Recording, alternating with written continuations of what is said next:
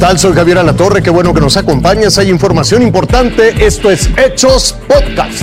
A nombre del maestro Jorge Zarza, le informo esta mañana. Soy Otoniel Martínez, México. Es tiempo de informarte. En Colorado, Estados Unidos, el clima no da tregua y vaya que luce contrastante. La semana pasada hubo fuego. Hoy, miles de ciudadanos están bajo la nieve.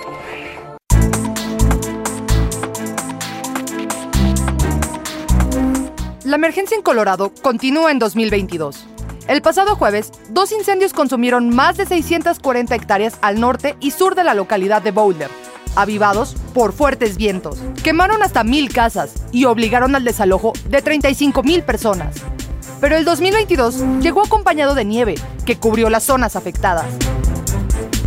Para los trabajadores de emergencia y pobladores evacuados pareció un alivio. Sin embargo, fue uno muy temporal, ya que ahora Boulder enfrenta un nuevo peligro, más de 25 centímetros de nieve y todas las amenazas que trae consigo. Los residentes evacuados volvieron a sus hogares solo para encontrar tuberías congeladas y daños por agua. Alrededor de 7.500 casas no tienen electricidad y casi 13.000 no tendrán gas hasta dentro de varios días para enfrentar las temperaturas bajo cero. Además de no restablecerse pronto la energía, los daños en las tuberías podrían continuar hasta volverse impagables. Por ello, muchos ciudadanos de la zona ya enfrentan un nuevo reto tras los desastres naturales.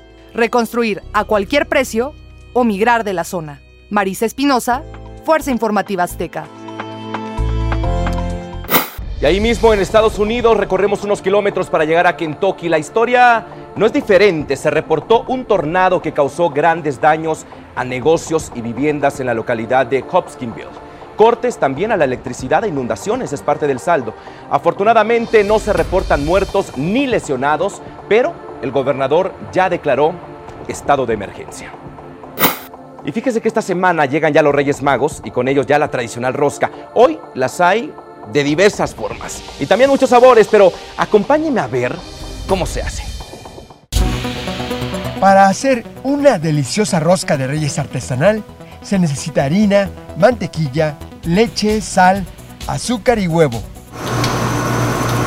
Ingredientes básicos que se integran en la revolvedora de esta panadería con más de 35 años de tradición en la Ciudad de México. La rosca de reyes representa una corona y el amor de Dios que no tiene principio ni fin. Raimundo es el panadero gourmet quien se encarga del trabajo fino. Aquí estamos cerrando la rosca, volviendo los muñecos en la masa. Y barniza la rosca con huevo para que adquiera el color dorado y sigue el proceso de engalletado. Joel, maestro panadero, acomoda con suavidad el late de guayaba, de limón y fresa. Adorna con cerezas, higos y el toque final, azúcar.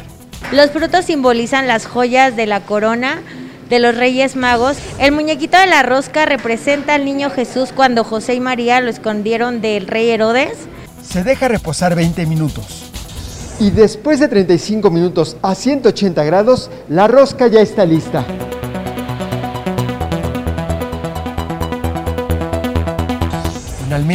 Andrea la lleva al aparador calientita y dejando una estela de olor irresistible. Una de las roscas favoritas en esta panadería familiar de la colonia San Simón, en la alcaldía Benito Juárez, es la rellena de crema de nata. Y si me sale el muñequito, yo seré el padrino y el 12 de febrero invitaré los tamales. Javier Garduño, Fuerza Informativa Azteca.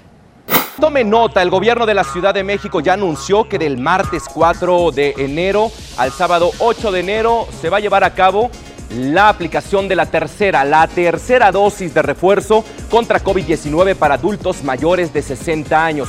Y si usted se está preguntando en dónde van a aplicar esta tercera dosis, pues van a, van a empezar por las alcaldías Iztapalapa, Gustavo Amadero, Iztacalco, Venustiano Carranza y Benito Juárez. Lo invito a que siga con nosotros mañana con detalles de más información que justo ahora está en desarrollo.